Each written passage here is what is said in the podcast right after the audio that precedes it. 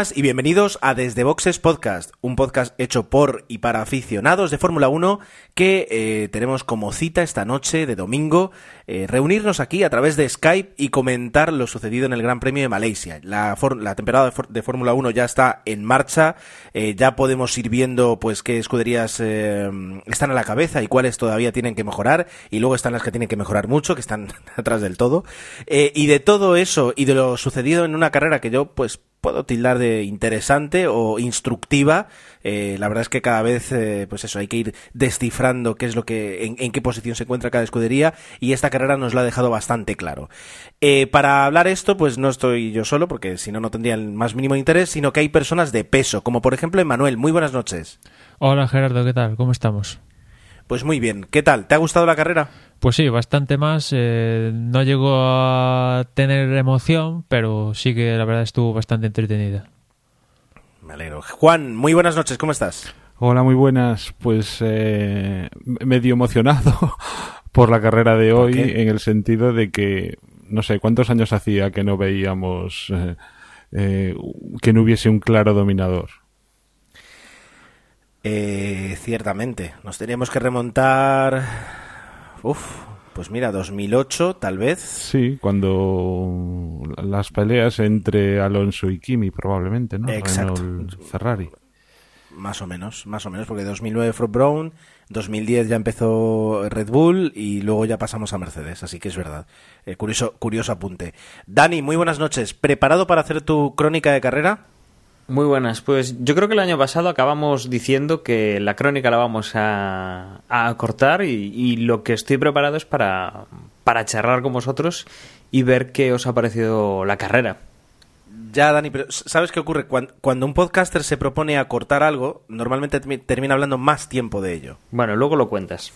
Vale, de acuerdo. y ya estamos. Ah, no, Agustín. Agustín, muy buenas noches, ¿qué tal? Hola, buenas noches. Veo que te acuerdas de mí. Eh, bueno, en último lugar, pero sí, me acuerdo de ti. Bien, me alegra, me alegra. muy bien, Agustín aquí está por puramente motivos técnicos para comprobar que la conexión, la calidad de la conexión a internet se mantiene y en caso de que falle, pues se ausentará para, para enchufar algún cable, ¿verdad, Agustín? Y vamos contra reloj esta noche, así que arreando. Arreando. Eh, Agustín, normalmente cuando graba eh, o sea, antes de grabar, habla más alto. No sé qué pasa. Si, si, te, te, vienes para abajo, hablas así más, como más. Pero tú normalmente nos gritas, quiero decir, nos maltratas incluso. Soy tímido, así. Cuando hay mucho público, soy tímido te pido que hagas lo mismo en el podcast. Es más divertido así. Bueno, da igual. Nos dejamos de tonterías y como tú dices, vamos a contrarreloj. Tenemos un, una limitación técnica a las 12 de la noche como la Cenicienta. Este podcast tiene que haber terminado. Y bueno, pues una hora y veinte eh, conociéndonos puede ser muy poco tiempo para todo lo que tenemos que hacer. Así que me dejo de tonterías y comenzamos.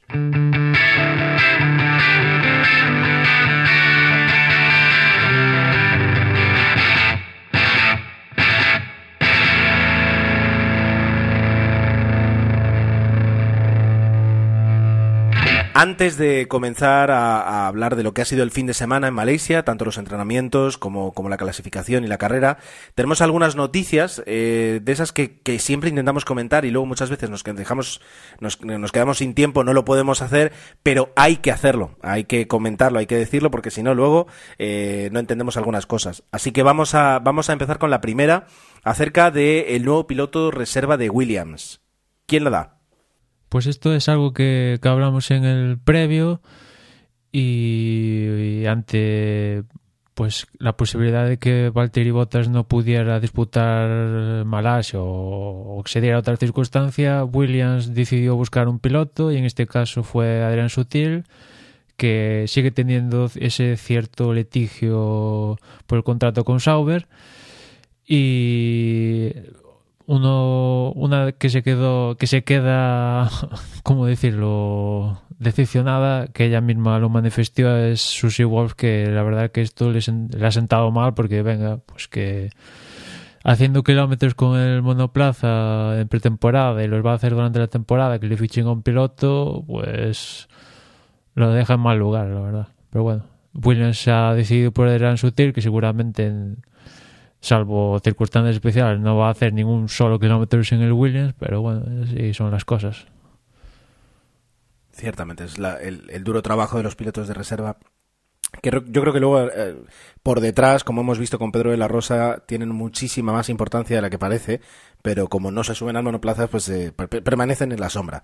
La siguiente noticia es acerca de eh, cómo la FIA pretende evitar cualquier truco o, un posible truco que hayan aprendido tanto Mercedes y Ferrari con sus motores. Esta la doy yo, que me gusta. Eh, sabemos que desde, desde las limitaciones del, del, V6 del año pasado, el flujo de combustible puede tener un máximo de 100 kilos por hora. Es decir, que eh, durante una hora el, coche no puede consumir más de 100 kilos de combustible. Para ello existen caudalímetros que, que se controlan, que se, que se revisan y cuya información es recogida para confirmar que no haya ningún problema. Os acordaréis que a principio de la, de la temporada pasada Red Bull incluso tuvo problemas y fue sancionado eh, perdiendo posiciones eh, que había conseguido en la carrera, dado que eh, la FIA aseguraba que había consumido más de combustible del permitido. Bueno, pues según parece, la Fórmula 1 también en, en realidad es ingeniería para hacer trampas en muchas ocasiones, Mercedes y Ferrari podrían haber aprendido a eh, hacer llegar combustible al coche de, otra forma, saltando el caudalímetro y haciéndolo llegar por otras vías, eh, pues justificándolo pues de, mil maneras técnicas, pero al fin y al cabo consumiendo más de lo que debería. Eh, por ello, a partir de la próxima carrera, la FIA, a partir, perdón, sí, del Gran Premio de China, la FIA va a utilizar diferentes sensores y no solo el caudalímetro para confirmar que no se están se están haciendo trampas. Cabe destacar en este caso que tanto Honda como, como Renault pues están fuera de sospecha, eh, una por, por un motivo y Renault pues porque su, su turbo todavía no precisa tanto combustible, eh, funciona menos presión. Dicen que con, con, esta medida Mercedes y Ferrari estaría ganando en torno a entre 3 y 5 décimas por vuelta, con lo cual veremos qué pasa en China si vemos que Renault está un poco más a, a, la par con, bueno, Renault y Honda a la par con, con los equipos que llevan estos motores, aunque viendo como, por ejemplo, el año pasado, creo que fue el año pasado, cuando se previó el tema de las suspensiones estas activas, que uno de los equipos a los que más le iba a afectar era Mercedes y al final siguió haciendo lo mismo, pues no sé, imagino que los que están arriba a fecha de hoy seguirán estando a fecha de hoy, o sea que... Hombre, sí, el, el, cambio no va a ser, no va a ser enorme. Eh, continuamos. Eh, Dani, ¿qué marca tienes en tus neumáticos? Pues Pirelli, Pirelli no, pero tengo unos Bristol y unos Michelin. Y ahora voy a poner unos Dunlop, por variar un poco. Bueno, bueno. Porque si vas a poner unos Pirelli, lo mismo ya no son Pirelli, lo sabes, ¿verdad? Bueno, seguirá manteniendo la marca, pero además de fabricarse en China, van a ser los que decidan sobre la marca, puesto que eh, bueno, una, una, fábrica china, eh, una marca china, más que una marca, una compañía de, eh, bueno, química, uh, se está haciendo con el poder de, bueno, todas las acciones de, de la marca Pirelli italiana, y aunque van a mantener pues la estructura italiana por ahora, eh, pues durante un tiempo por lo menos, se van a, a, hacer con toda la, con toda la compañía. Lo que puede conllevar, pues eh, con un nuevo dueño, eh, es que el, el, año que viene eh, tomen alguna decisión sobre si continúan en la Fórmula 1 o no, que es lo que parece ser que en las últimas semanas están, están decidiendo, sobre todo por el tema de la poca información que, que están obteniendo de, de, la FIA. Yo aquí pienso que, bueno, ya, alguna vez hemos hablado de esto, pero este año eh, Bridgestone deja de suministrar neumáticos en MotoGP, con lo cual quedaría libre de estar en un gran campeonato y el contrato a Pirelli se le acaba en el 2000, bueno, el próximo año 2016 y eso le daría un tiempo a, Bridgestone para empezar a montar los neumáticos que entrarían en, en 2017 y yo no descarto que tras este periodo esta, estos años con Pirelli pues la Fórmula 1 vuelva a recalar en, en Bridgestone, porque bueno, Bridgestone imagino que le interesa que, que esos neumáticos tengan visibilidad, una visibilidad de importancia y que menos que o, está, o estás en MotoGP o estás en la Fórmula 1, ¿no? Si os fijáis, eh, es curioso, pero la, las marcas no se pelean por estar eh, proveyendo neumáticos a, la, a, las grandes competiciones, al menos en la Fórmula 1. Parece casi casi que al final mmm, las aventuras, la, aventura de Pirelli, si finalmente no continúa, pues no es aquello de, un éxito y de, estar como loca por volver. Es decir, eh, Michelin en su momento, Bridgestone también y ahora Pirelli salen como un poco escamadas de, la experiencia en Fórmula 1. Al menos esa es la sensación que me da. No, no sé hasta qué punto aprovechan ni realmente si publicitariamente eh, yo cuando tenga que cambiar los neumáticos eh, pensaré en Pirelli porque proporcionan neumáticos a la Fórmula 1. Quizá eh, pensarás en Hankook, por ejemplo, porque son los que se anuncian durante la Fórmula 1. Si te das Quizás. cuenta, ni Michelin, ni Bridgestone, ni Pirelli eh, tienen demasiada presencia. Pero el anuncio de Hankook lo hemos, lo hemos estado viendo durante, durante muchos años. Bueno, habría que ver también, o sea, el perfil de cliente de unos Michelin y unos Bridgestone comparado con Hankook, ¿no? O sea, mmm, seguramente, pues, no sé, de, no sé los precios, ahora no nos vamos a meter a hablar de neumáticos, sino, pero, no, ahora no. Pero igual hay más parque automovilístico llevando unos Michelin o Bridgestone, aunque me temo que son marcas que creo que son, son más caras. son más caras que unos Hankook, me imagino, pero bueno. Son caras. Pero la Primewell de Carrefour es más barata. No digo yo que luego el neumático responde igual, ¿eh? Pero me imagino que Michelin y Bridgestone, estas marcas que se dedican a suministrar neumáticos a estas grandes competiciones, básicamente lo utilizan para desarrollar sus neumáticos, ¿no? Y, y lo usan como banco de pruebas, un gran y buen banco de pruebas y aparte pues pues ganan dinero no porque bueno tienen que montar todo el chiringuito y tal pero los equipos pues pagan su correspondiente dinero pues porque se les suministre los neumáticos con lo cual al final les tiene que salir rentable porque no tendría sentido que estuvieran aquí dando neumáticos y que les costara dinero ¿no? Y publicitariamente en coches eh, sí, en de alta gama sí, en el circuito. les valdrá la, no, coches de alta gama, los Ferraris, eh, ah, de, sí, cierto, los cierto. mejores, los Lamborghini, coches así de deportivos de, de, calle, eso seguramente sí que sea el target de, de, sí, sí, de estos neumáticos que patrocinen la Fórmula 1. Sí, de hecho, la gran, buena parte de los superdeportivos que están saliendo pues eh, se desarrollan en torno a, a, unos Michelin o unos Pirelli, que en el caso de Pirelli están saliendo bastante superdeportivos desarrollándose en torno a neumáticos, pues estos, los, los P0, que son los nombres que Pirelli le ha puesto a los de Fórmula 1, pues son los de alta prestación, ¿no? Y aparte, pues temas publicitarios, pues no sé si este año, pero en años anteriores Pirelli ya le puso el nombre a, a varios grandes premios y aparte en todos los circuitos hay alguna valla que ponga Bridgestone o Pirelli o lo que o lo que sea, o sea que en ese sentido no no pierden dinero, ¿no? Bueno, bueno, aclarar la duda. Muchas gracias.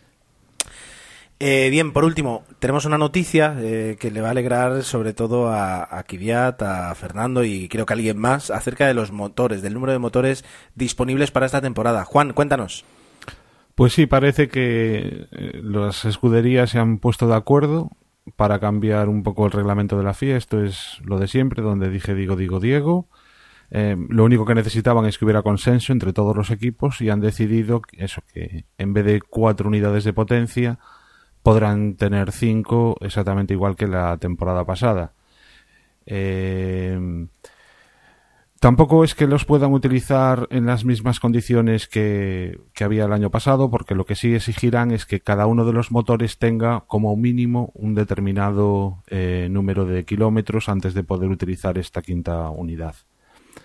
Y bueno, no sé, a mí lo que me hace un poco de gracia es que es lo de siempre, ¿no? Estamos con lo de intentar ahorrar costes y de repente pues una unidad de potencia más que probablemente a los, a los equipos grandes, a las escuderías importantes no les importe, al revés, les venga bastante bien, pero sin embargo yo no sé hasta qué punto les interesará a pues eso a los equipos pequeños.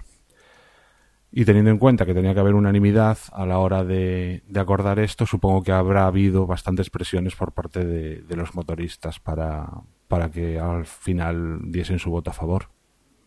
Hombre, la, fórmula mm, exacta de cómo lo plantean si directamente como el año pasado 5 y puedes utilizarla como quieras o como te decías igual esa extra se les exige que la tengan que utilizar los viernes para que salgan a pista porque lo, lo que se temen es que lo, bueno lo que se teme Eccleston es que eh, ahora que no pues que vayan justos con los motores pues que no salgan los viernes. Y si no salen los viernes pues va a haber si ya hay poca audiencia o empieza a haber poca audiencia pues que haya menos incluso no y están un poco acabando de pulir los términos para cuál va a ser la fórmula exacta. Y después, claro, los, los motoristas Mercedes, eh, Renault y, Ferrari, evidentemente quieren cobrar ese motor extra que se habla que es en torno a 750.000 euros que, por ejemplo, Force India, Lotus y Sauber deberían pagar y... Y, y Manor. Y bueno, sí, todos al final y digamos que eso va un... Manor, Manor va, va, a buscarlo en un desguace, a ver si encuentra alguno que pueda restaurar. Y, como decía Juan, eso va en, contramedida de la política de reducir costes y tal, pero bueno, digamos que por otra parte se, se, se contrapone con que ese motor serviría para que los viernes rodaran y, y, y sirviera para algo y no simplemente pues, para cosas cosméticas, ¿no? Pero veremos veremos si al final se lleva a cabo porque mm, esto necesita unanimidad y bueno pues vete tú a saber si al final un voto se escapa por ahí y se va al traste. Pero en principio debería ser así. No en, teoría ya hay unanimidad. Incluso Bernie Eccleston en teoría ha dado su beneplácito eh, lo que ocurre es que lo que sí que falta es que la Federación Internacional de Automovilismo pues eh, lo refrende muy bien, bueno, pues vamos a entrar ya a, hablar de lo que ha sido el Gran Premio de Malasia, pero antes de eso tenemos una noticia eh, que es el momento, es el momento de comentarla, dado que afecta a la continuidad del propio Gran Premio. Eh, Emma, Agustín, contadnos.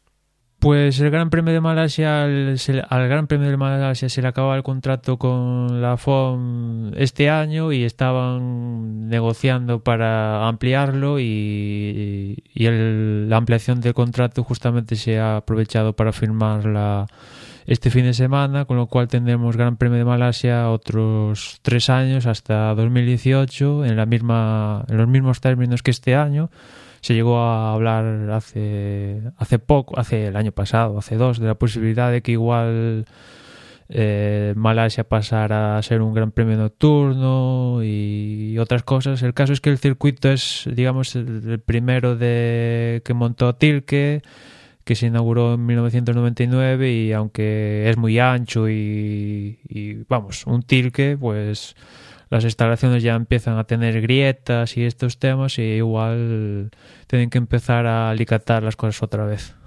Y esto de los circuitos que se van quejando de la cuota y empiezan a renegociar y se empiezan a escapar de del, del parque del, del mundial eh, son cada vez más. Primero Valencia, Corea ya se fue, luego ahora eh, el circuito alemán Nürburgring, ahora Malasia que también pone problemas. Eh, esto va a seguir siendo así. Y a ver lo que ocurre en años posteriores. Se va, a seguir moviendo, evidentemente, y, pues tanto hablar de reducción de costes eh, en cuanto a, las escuderías, pues al final los organizadores de los circuitos pues también esa, piden esa reducción de costes. La crisis sigue pasando factura y yo creo que hay un cambio en, el modelo de negocio eh, que, tiene que, tiene que llevar a eso. Es decir, el, derroche de millones para organizar según qué grandes premios, pues puede llegar un momento en el que no compense o sea un poco difícil presentar esos datos como pasaba con Valencia, ¿no? Es decir, eh, una comunidad autónoma que prácticamente estaba quebrada en ese momento, que luego quebró, y, que sin embargo pues se esforzaba en, pagar una cantidad de millones para poder organizar una carrera que luego pudiera justificar que tenía beneficios o no, eso es otra cosa, pero directamente el, el presentar esos números era, era muy complicado. Tenía un coste hasta, hasta electoral. Eh, me, me, diría. Que eso ya, ya, está en los tribunales y de hecho el tribunal, creo que es el Tribunal Supremo, ha llamado a declarar a, declarar a Eccleston, con lo cual veremos en qué acaba todo esto, porque estaba claro que había un pufo por alguna parte y alguna vez tendría que, tendría que salir, vamos. Pufos everywhere. Eh, ya se libró Eccleston, ¿verdad? De una, de una pena interesante, así que podría ser, podría ser que terminara en una prisión española. Eh, bueno, eso ya daría para, para, un, para un salsa rosa de, de Fórmula 1, que es otro. Muy bien, uh, vamos a entrar en carrera, eh, la clasificación sobre todo el sábado, ya que los entrenamientos oficiales los comentaste en tu pit stop. Eh, así que Manuel, cuéntanos, ¿qué vimos el sábado en la clasificación? Pues el sábado en clasificación, bueno, en clasificación, el, día... En los terceros. Sí, eh, pues los equipos ya sospechaban que iba a caer agua por algún, algún momento de, del día. Y en la primera sesión, una sesión marcada porque hacía unas temperaturas altísimas, pues eh, marcó el mejor tiempo Rosberg seguido de Hamilton, Raikkonen, Vettel, Massa, Bottas, Ricardo, Carlos Sainz, Verstappen y cerrando el top ten Marcos Ericsson. Más o menos lo que vimos también eh, el viernes, no había ninguna sorpresa. Eh, los manos seguían teniendo, sobre todo Mary, problemas con el sistema del break by wire y, y los McLaren ahí atrás. Ahí, en ese sentido, sin, ningún problema, ¿no? O sea, teniendo los mismos problemas que de costumbre. Y en clasificación, ante la sospecha de que iba a llover en algún punto, pues eh, los equipos tomaron algunas decisiones en cuanto a, a la elección de los neumáticos que después les han afectado a, a la a la carrera. En la Q1, que fue de momento en, en seco, eh, Will Stevens ya ni salió, tuvo un problema con la bomba de gasolina y que al final fue un problema más gordo que incluso le, no le permitió salir a la carrera. Al que sí que le permitió, al que sí que salió fue Roberto Meri, aunque no marcó un tiempo que incluso fuera del 107%, 107% aunque después lo pescaron, pero se quedó en la Q1, también se quedó Fernando Alonso, Jason Button y Felipe Nasser. Que me llamó la atención que, que se quedara Felipe Nasser viendo el resultado de su compañero Marcos Ericsson. Ya en la segunda sesión, aquí es donde empieza el, la cuestión a ponerse interesante porque digamos que mm, empezó en, en, seco, pero llegado más o menos en la mitad de la Q2 empezó a caer una tromba de agua importante, con lo cual ahí los tiempos se quedaron, digamos, congelados porque ya no se podía mejorar los que se hicieron en, en seco, ¿no? Y, justo al empezar la Q2 pues se formó un, el típico trenecito en, en, la línea del carril de boxes pues para intentar salir lo más adelante posible e intentar marcar el mejor tiempo lo antes posible porque estaba la clara amenaza de la lluvia ¿no? Y en esas pues hubo varios perjudicados, como por ejemplo Raikkonen, que se quedó en la Q2, también se quedó Maldonado, Hulkenberg, Pérez y, Carlos Sainz, que justamente cometió un fallo cuando estaba haciendo la vuelta rápida y, bueno, pues tuvo que abortar la vuelta y justo cayó la tromba de agua y se tuvo que quedar en, en la Q2. Aquí decir que a, a Grosjean, que consiguió pasar a la Q3, pues se saltó eh, esa, ese, pues la salida a, eh, al comienzo de la Q2, algo tonto, porque fue algo tonto tu ver las imágenes y de hecho parece que le están cediendo el paso en el carril de boxes, pero digamos que el que lleva la prioridad absoluta es el que está en el carril y no el que se incorpora y aunque es tonto y seguramente el que ahora no recuerdo quién le dejó el paso, pero acarreaba sanción y a, a Grosjean pues le cascaron dos puestos de sanción justamente pues por esa tontería, ¿no? En la Q3 eh, ya con todo mojado, pues decir antes que en la Q2 eh, cuando cayó el, la tromba de agua inimaginable, evidentemente como suele caer en, Malasia, pues unas riadas tremendas y se metieron todos faltando como 6 8 minutos y Charlie Whiting decidió no parar la sesión ni sacar bandera roja ni nada y me llama la atención porque ¿qué hubiera pasado si algún loco decidiera salir a la pista? ¿Hubiera sacado bandera roja? No.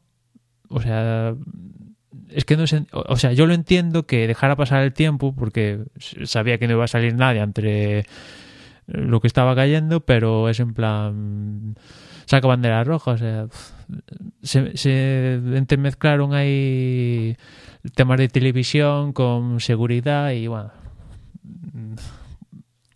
digamos que cosas que no se deben entremezclar, ¿no? Como iba diciendo en la Q3, pues eh, ante la tromba de agua y como suele suceder, Charlie Whiting es muy precavido, esperaron como media hora, una cosa así, hasta que la pista más o menos estuviera potable. Y finalmente fue así y, volvieron a salir todos en trenecito porque había la sospecha de que igual volvía a caer una tromba de agua y tal y había que estar atentos, ¿no? Y hubo varios coches que decidieron apostar por los neumáticos extremos, por ejemplo los Williams, que eso le costó posiciones en, en la clasificación y la gran mayoría optó por utilizar intermedios, ¿no? Finalmente Ericsson fue décimo, Valtteri Bottas pues lastrado por esa estrategia que decidió Williams fue noveno, Grosjean que en principio fue octavo, como decía antes, fue penalizado con dos posiciones y saldría décimo. Felipe Massa fue séptimo, Max Verstappen sexto, una buena, muy buena clasificación. Quinto fue Dani Kvyat, cuarto Dani Ricardo, tercero Nico Rosberg, segundo Sebastian Vettel y una vez más pole para Hamilton que ya acumula dos consecutivas.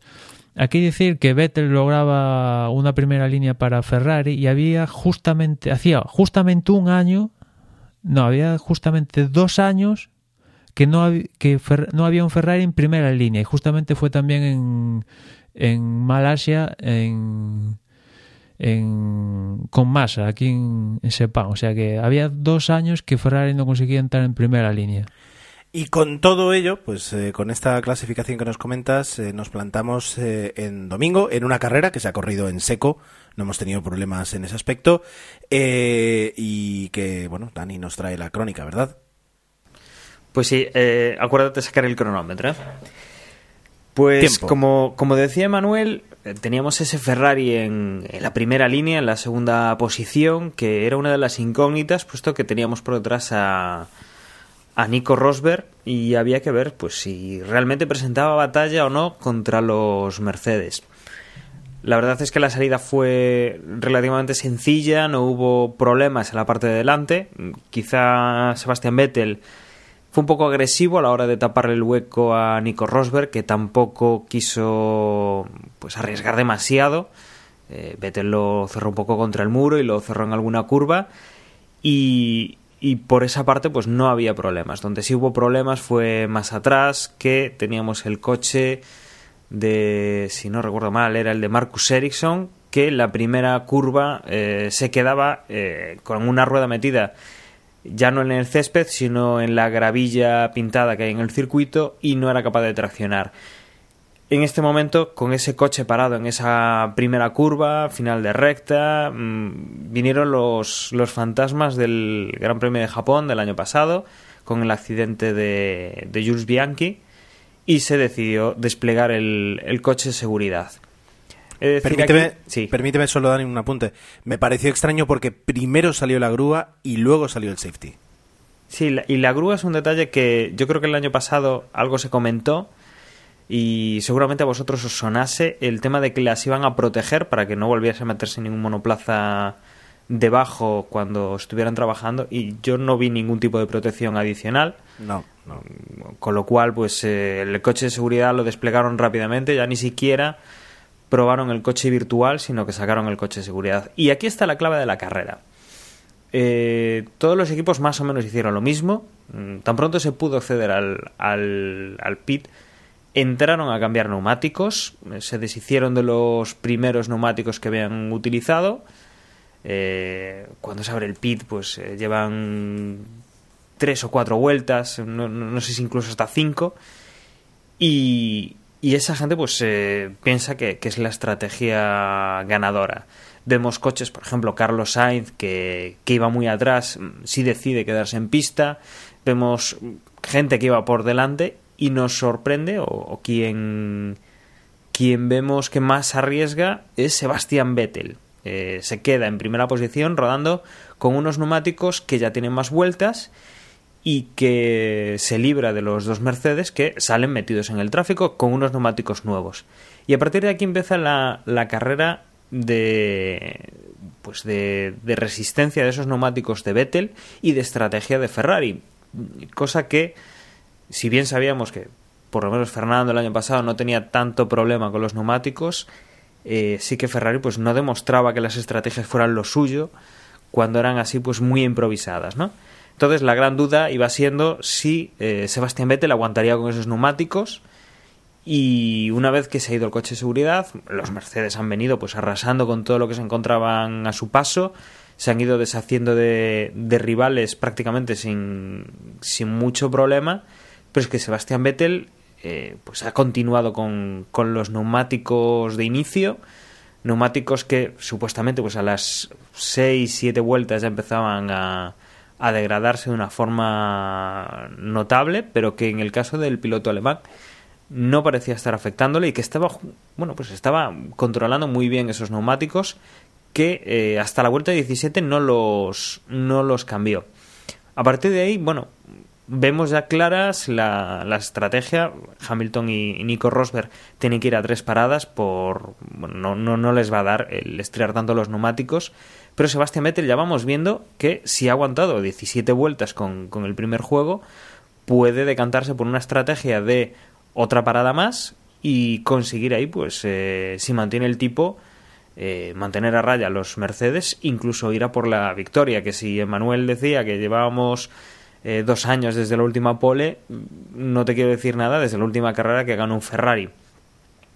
Y, y así fuimos, pues, viendo cómo poco a poco la lucha de, de, Lewis Hamilton era acercarse a, a Sebastian Vettel, recortarle terreno pero que el, el piloto alemán mm, se ve que, que, estaba muy cómodo con su Ferrari, que, que, los neumáticos le respetaban mucho, que la temperatura del circuito, si no recuerdo mal, le dijeron al principio eran unos 60 grados en, en el asfalto, eh, que, bueno, asombraba un poco el, lo bien que estaban aguantando con esos neumáticos. Y a quien sí veíamos un poquito pues más, eh, más caído la clasificación y más discreto era Nico Rosberg. Mm, Lewis Hamilton tuvo varios momentos de cierto estrés en la carrera. Parece ser que en un momento dado el team manager del equipo pues se equivocó de botón y empezó a, a hablarle por la radio. Eh, bueno, pues eh, Hamilton se quejaba de, de que bueno, pues lo, estresaban un poco. Luego algún ingeniero eh, también le, le, comentó algo en curvas. Se veía un poco desquiciado a, a Hamilton que no entendía muy bien qué es lo que pasaba, cómo, cómo el equipo pues lo le había hecho pues los, los cambios de, de rueda de una manera que, que, se estaba viendo tan perjudicado respecto a, a Sebastián Vettel. La, la, caza pues ha ido casi hasta las hasta la última vuelta pero Hamilton lo ha tenido muy complicado se ha ido acercando muy poco a poco el equipo creía que sí que podía llegar a las últimas vueltas, pero fue totalmente, totalmente imposible. Vettel pudo controlar la, la distancia y que finalmente pues le, le, ha llevado a ganar la carrera eh, con, con, una ventaja de unos 10 segundos sobre Hamilton que ha apretado hasta el final con Nico Rosberg que venía detrás a 12 segundos y ya con Kimi Raikkonen en el, en el otro Ferrari que pues ha tenido varios percances con, con un pinchazo, eh, con tráfico y que ha conseguido llegar en cuarta posición, eso sí, a 50 segundos del, del grupo. Ya por detrás los, los, Williams entraban a unos 70, 75 eh, segundos y luego el equipo Toro Rosso, eh, Max Verstappen a casi 100 segundos y Carlos Sainz ya con una vuelta perdida los dos por delante de sus compañeros del equipo mayor, mm, Dani Kvyat y Dani Ricciardo con los Red Bull, también con, con una vuelta perdida. Ha sido pues eh, curioso ver la imagen de Vettel adelantando los dos coches de, de, su antiguo equipo, el coche con el que ha ganado cuatro títulos mundiales, que ha apoyado al, al resto de, de rivales y que, que, bueno que doblaba las últimas vueltas. Después de los Red Bull, ya fuera de zona de puntos, teníamos a Roman Grosjean con el Lotus, a Felipe Nasser, a Sergio Pérez, a Nico Hulkenberg y el último que entraba era Roberto Merrick, que bueno, fue el entraba con, con tres vueltas perdidas, era el que más eh, retrasado lo hacía. En la cuneta pues, han quedado Marcus Ericsson, como decía, en la primera, en la primera curva en, el, en la Puzolana, hubo que rescatarlo de ahí. Eh, Pastor Maldonado. Y luego se quedaba el equipo McLaren Honda con Fernando Alonso primero y Jason Button después, eh, que por problemas mecánicos eh, decidieron abandonar. En el caso de Fernando, algo descubrieron los, los ingenieros que le, le pidieron que volviera para, para el box para eh, pues controlar la, la, mecánica y que no perdiera ningún tipo de, eh, unidad de la, del coche pues para no para no sufrir pues en los siguientes grandes premios. Fantástico. Eh, Dani has conseguido contarnos todo lo sucedido y, y, en la mitad de tiempo yo creo estás mejorando tus tiempos. No sé si situarte como un, como un Ferrari o como un Mercedes bueno, ahora, ahora lo importante es, ¿y qué opináis vosotros de esta carrera? ¿Qué os ha parecido? Sé que Manuel tiene ya una lista de, de decepciones, pero, pero vamos a escuchar a Gus o a, a, Juan a ver qué les ha parecido antes de meternos con, con esa lista negra de Manuel. Venga, Gus, cuéntanos, a ver, ¿qué tal?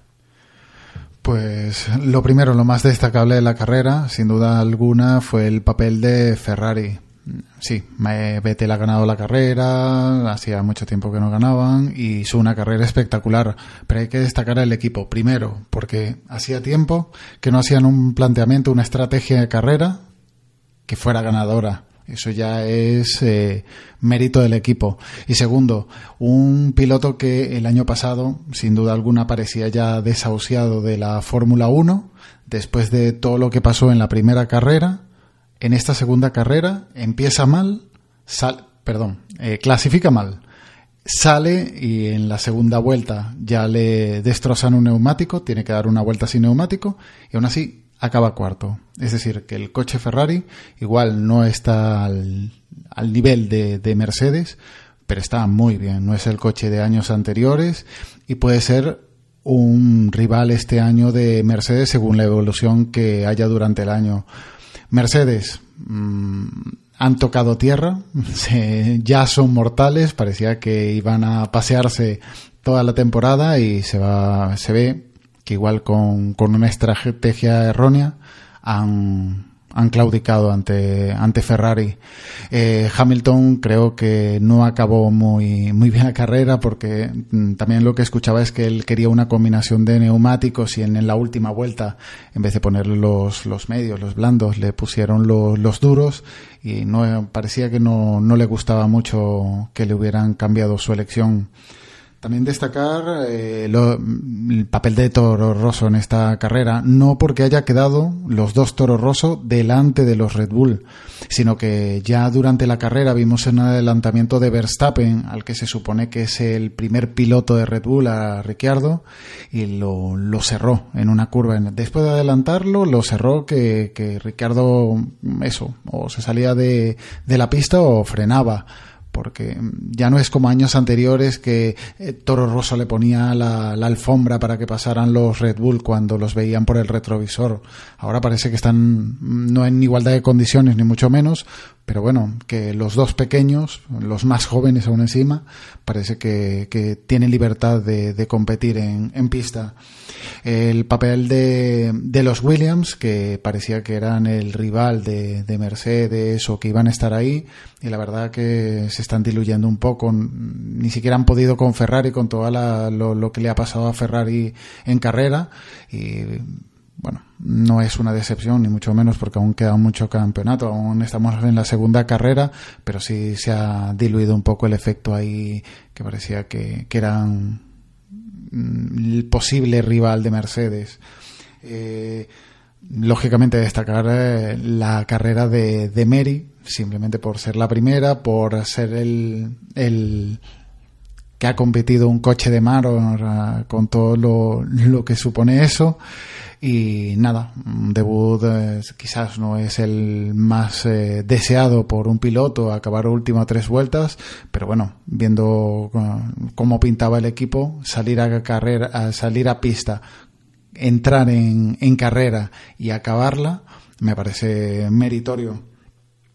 El, el piloto, el de Sauber, eh, Felipe Nasser, mm, en la primera carrera sorprendió, en esta segunda carrera me parece un piloto Mm, bastante bueno. Mm, tiene que madurar un poco, coger un poco de experiencia en Fórmula 1, pero me parece un piloto que muy interesante solamente con dos eh, eh, con dos carreras encima pero sí que se ve eh, que puede haber pasta para un buen piloto Maldonado sigue con con su mala suerte, a pesar de, tener una salida mm, en carrera espectacular, adelantado por el medio a, a y no sé quién era el otro, no sé si era el propio Nasser, pero un adelantamiento espectacular y, acaba en la primera curva casi la carrera como, como el anterior. Pero bueno, mmm, la mala suerte creo que le va a seguir para siempre, esté en el equipo que esté o en las condiciones que esté. Y por último hablar de McLaren, porque hay que hablar de McLaren. Ha, debutado Alonso, por decirlo así, y lo hemos recuperado, pero bueno, el coche parece un poco mejor de lo que pintaba en la primera carrera, pero bueno, sigue teniendo demasiadas lagunas y a ver cómo lo evolucionan. La verdad, mm, se ve mejor, no parece tan, tan marusia como en la primera carrera, pero bueno, eh, hay mucho que, que pulir aún en este coche, pero por lo menos hemos visto a Alonso en pista, está bien, no, no hay nada extraño y, ha competido. Y, y, no llegó a estar séptimo durante la carrera es decir que tampoco es que se fuera arrastrando como, como parecía que lo hacía Baton en la primera carrera.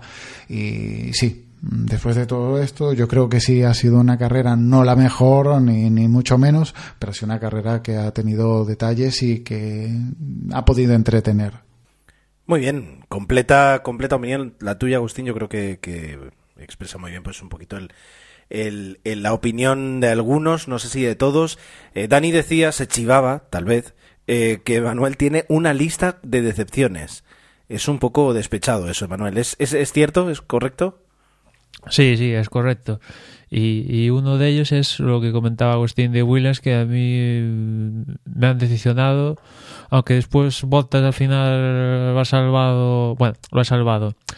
Nos dio cierta cosa con el adelantamiento por fuera a Felipe Massa en las últimas vueltas, pero sí que me ha decepcionado que, que yo los ponía de un segundo escalón por detrás de Mercedes clarísimamente y pues vemos que no, que que claramente digamos que están a la misma, al mismo nivel que Mercedes que con respecto al año pasado, pero el que ha pegado al salto, y este gran premio lo confirma, el que ha pegado el salto este año ha sido Ferrari, ¿no?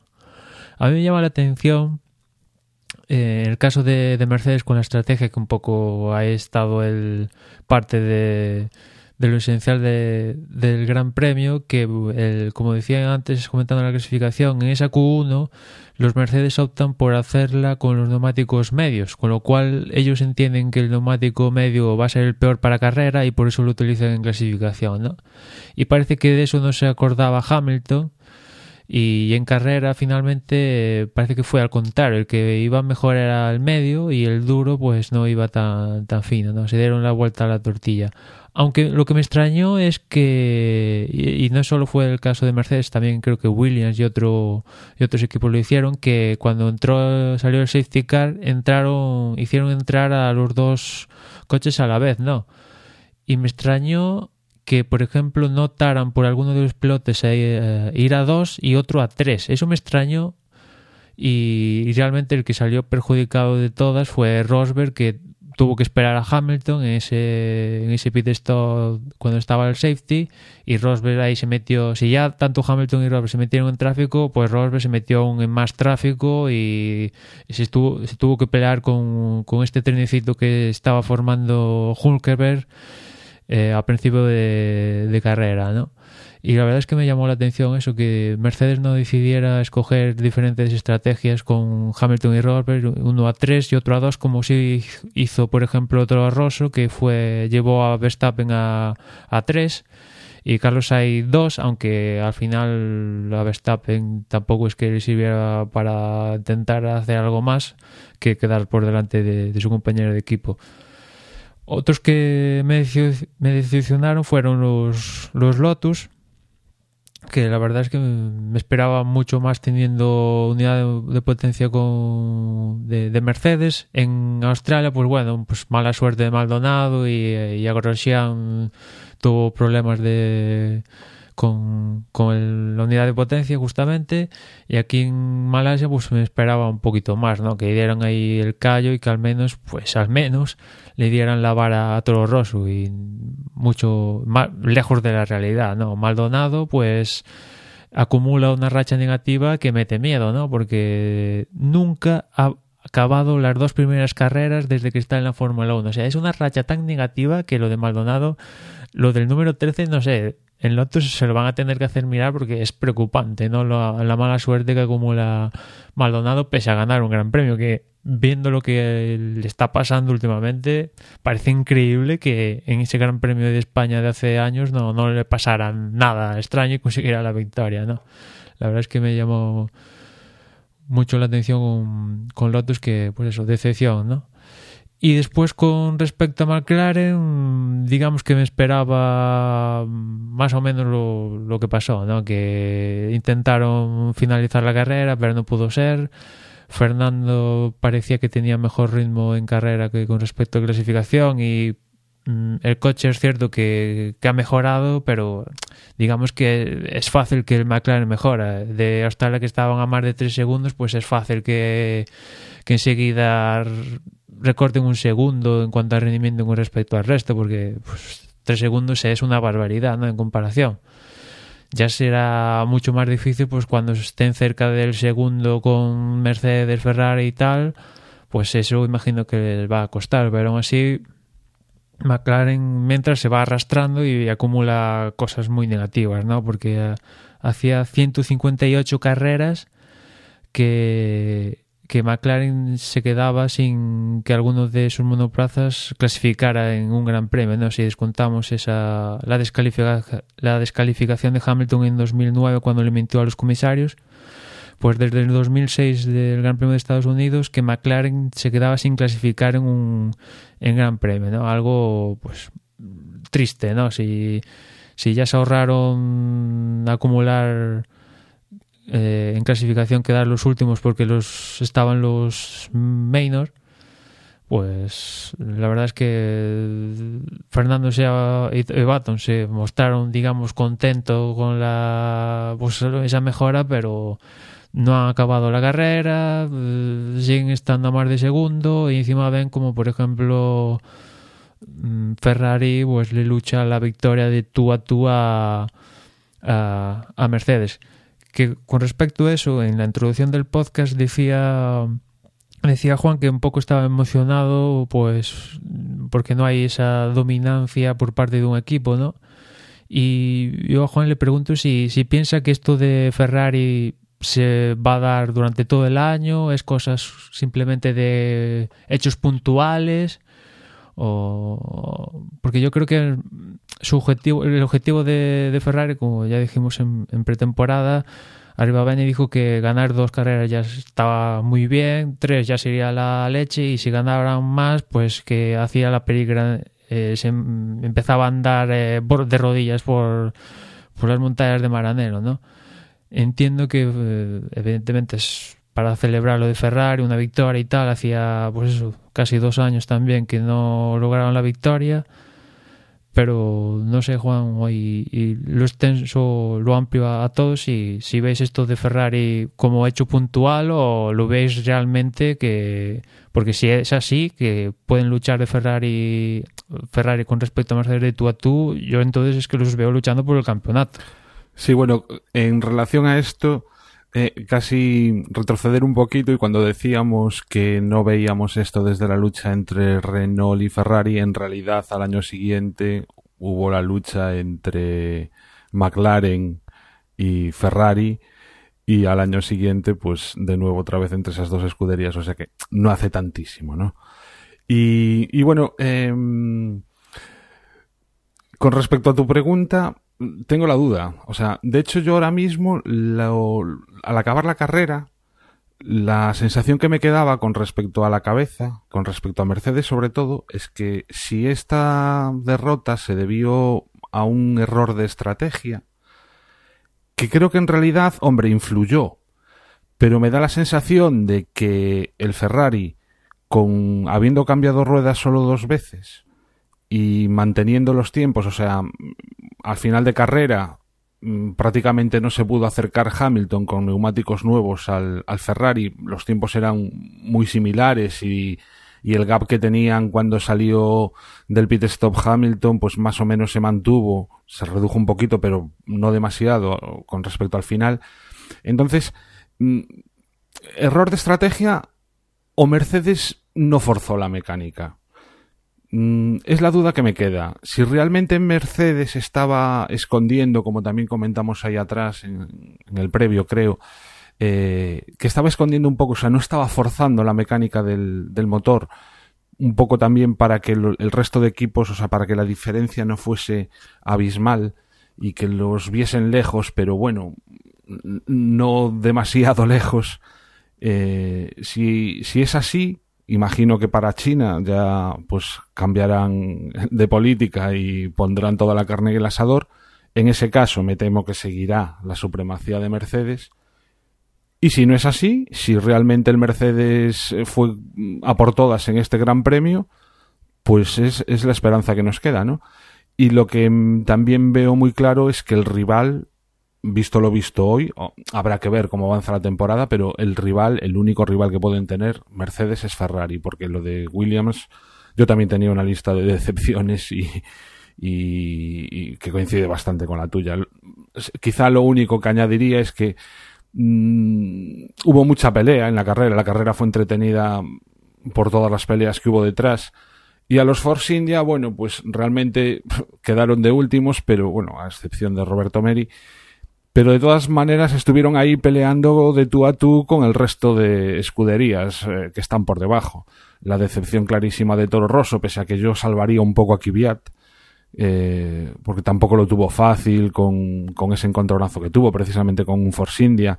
La verdad, yo no, no mencioné yo el Red Bull porque estaba claro que tenían los dos problemas de frenos y Ricardo lo dijo que después de la carrera, de que digamos que, no era plenamente, no tenía el control plenamente del coche y la verdad es que metía un poco miedo cada vez que enseñaban al Red Bull en televisión porque, bueno, no sé cómo cruzaron la meta los dos porque desde la primera vuelta o así los frenos, aquello, sabemos que cuando sale un humo negro de los frenos es que están en las últimas.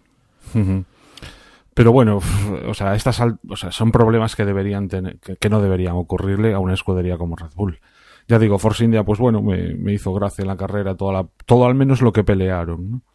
Y por último, ya sobre la carrera, decir que me encantó el tema de los neumáticos en Pirelli. Está claro que lo que hay que ir es eso, como en esta carrera, me repito, a dos, tres paradas como mínimo. Incluso uno de los Sauber llegó a hacer cuatro eh, Felipe Nasser, pero bueno, también fue un poco porque al principio tuvo que entrar por un pinchazo, fue, ¿no? O sí, fue por un pinchazo. Se hubiera quedado en tres y, y bueno, yo creo que eso fue la salsa, ¿no? El, los dos valientes, el Ferrari y Carlos Sainz que fueron a dos, fue lo, lo que produjo un poco, bueno, y, y, lo del coche de seguridad, obviamente, con Hulkenberg ahí haciendo de tapón. Una carrera entretenida, en mi opinión. Yo me lo pasé muy bien hoy.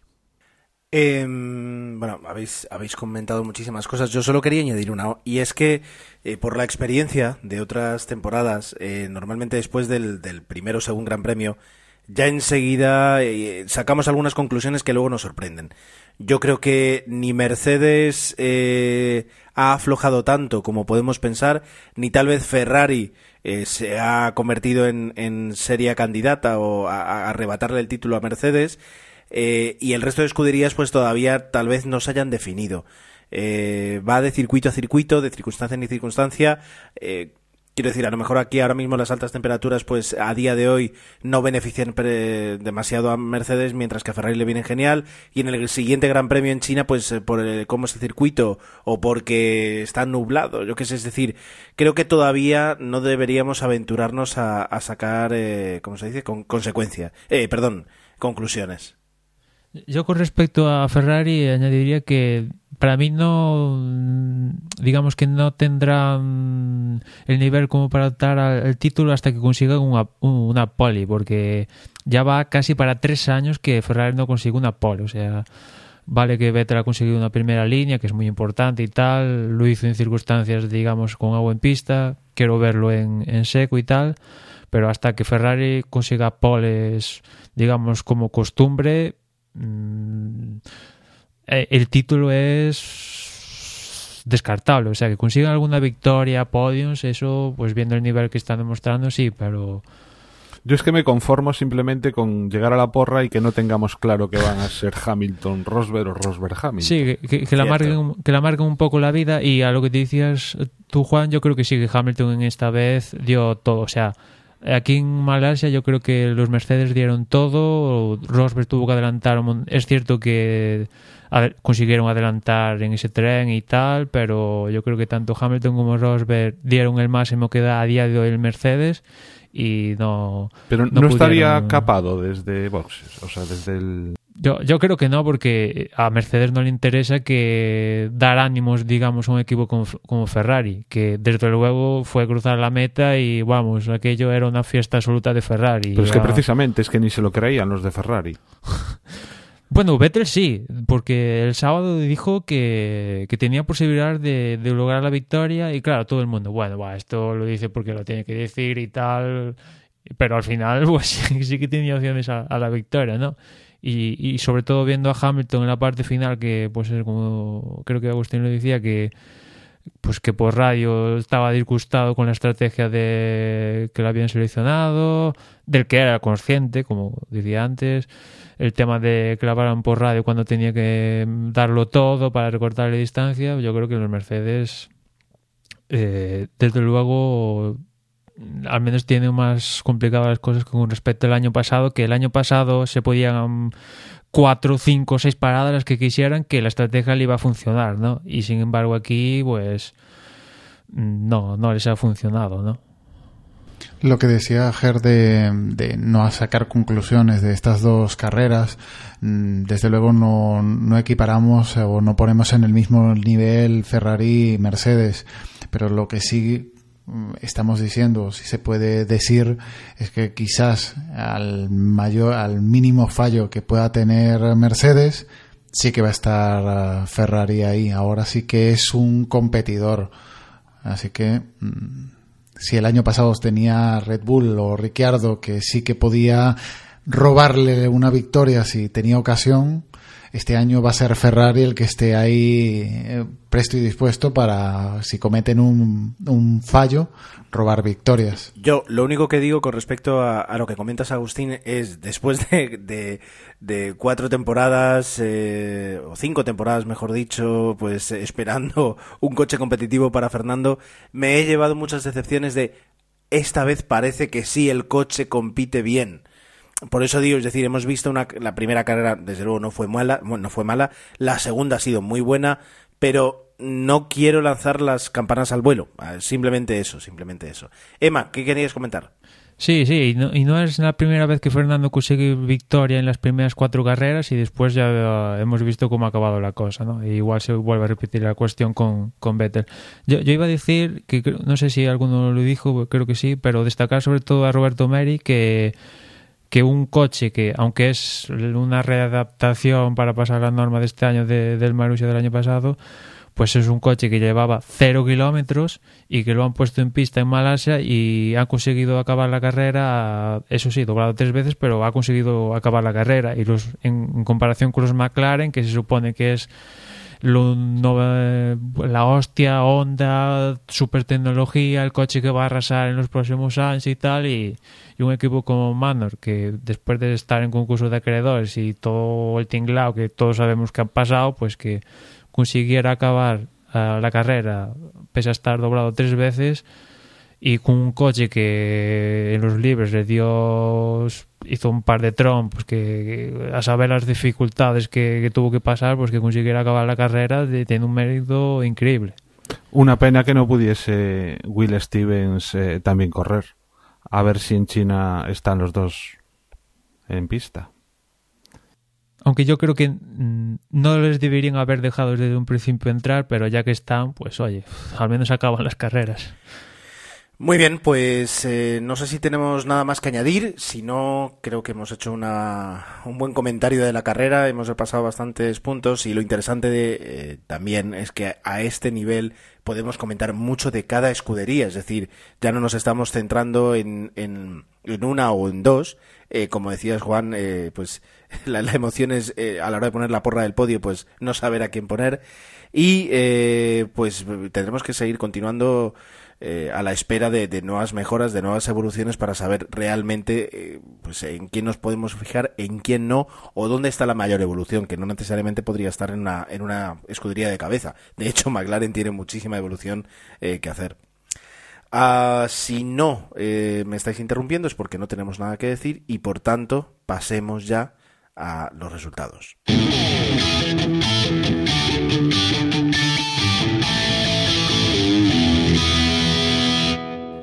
Dani, eh, ¿cómo está ahora mismo el campeonato de pilotos? Bueno, pues el campeonato de pilotos sigue encabezado por Hamilton con 43 puntos, solo 3 de ventaja sobre Sebastian Vettel, que tiene 40, y Nico Rosberg en una tercera posición con 33 puntos. A partir de ahí, pues eh, Felipe Massa es cuarto con 20, Kimi Raikkonen quinto con 12, Felipe Nasser con 10 puntos es sexto, Valtteri Bottas 10 puntos también es séptimo, eh, Dani Ricciardo tiene 9 puntos, Nico Hulkenberg eh, tiene 6, los mismos que Max Verstappen y Carlos Sainz. Eh, la decimosegunda posición es para Marcus Ericsson con 4, Dani Kvyat con 2 y Sergio Pérez cierra los que han puntuado con un punto. Sin puntuar está Jenson Button, está Roman Grosjean, está Roberto Meri y bueno, curiosamente la página de la de la FIA todavía no incluyen a, Fernando Alonso.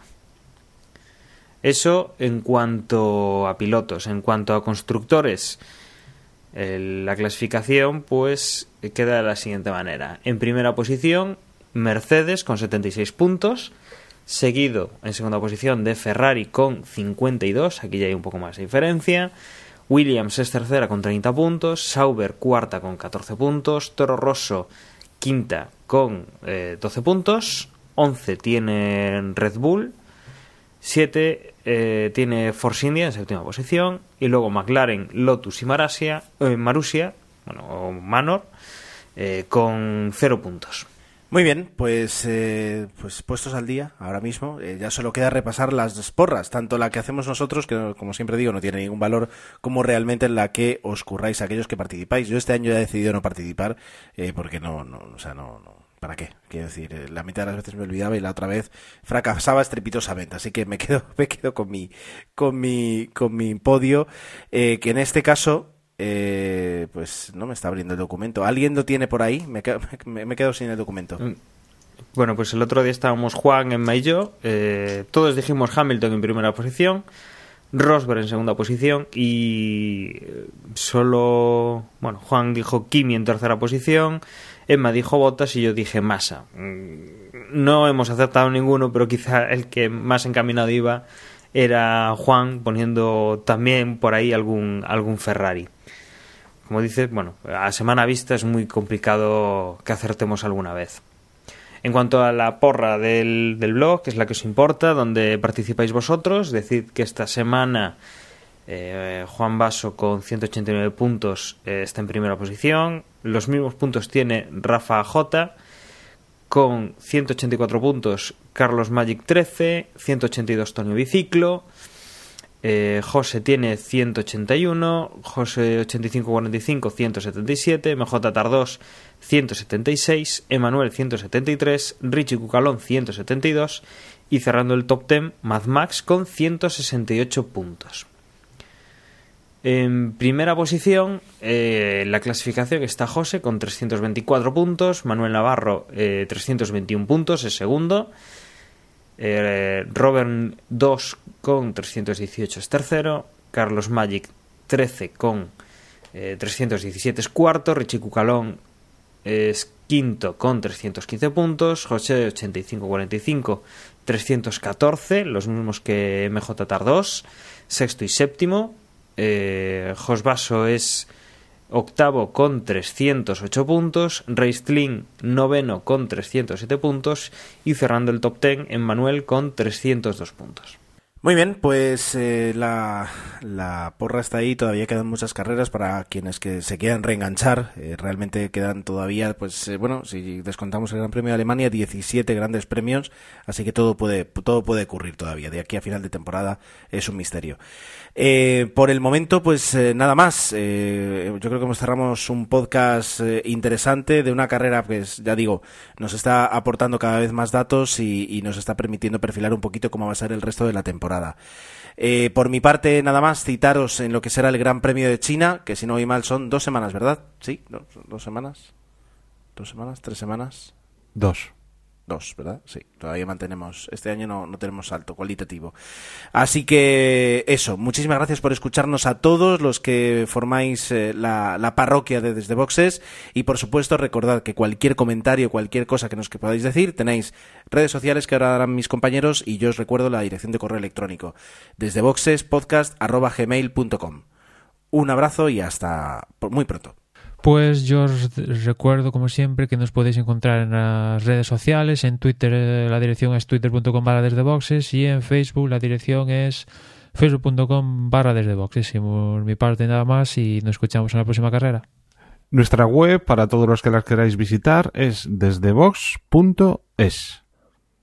Y nos vemos la semana que viene. Y si tenéis un dispositivo Android, podéis entrar en el Play Store de, de, Google, buscar Desde Boxes y ahí tenéis la aplicación de Desde Boxes bien para mirar los, el Twitter, la, la web y si queréis hacer la porra desde, desde allí también podríais. Un saludo y hasta la siguiente. Y nada, recordaros eso, como decía, como decía Gerardo, dos semanas, tenemos el Gran Premio de China, la semana que viene haremos el previo y os esperamos. Sabemos que estamos pues en, en, semana de vacaciones, pero ahí estaremos con todos vosotros para contaros lo que eh, creemos que va a pasar, las noticias que haya y posteriormente lo que realmente pase en la carrera. Un saludo y nos escuchamos.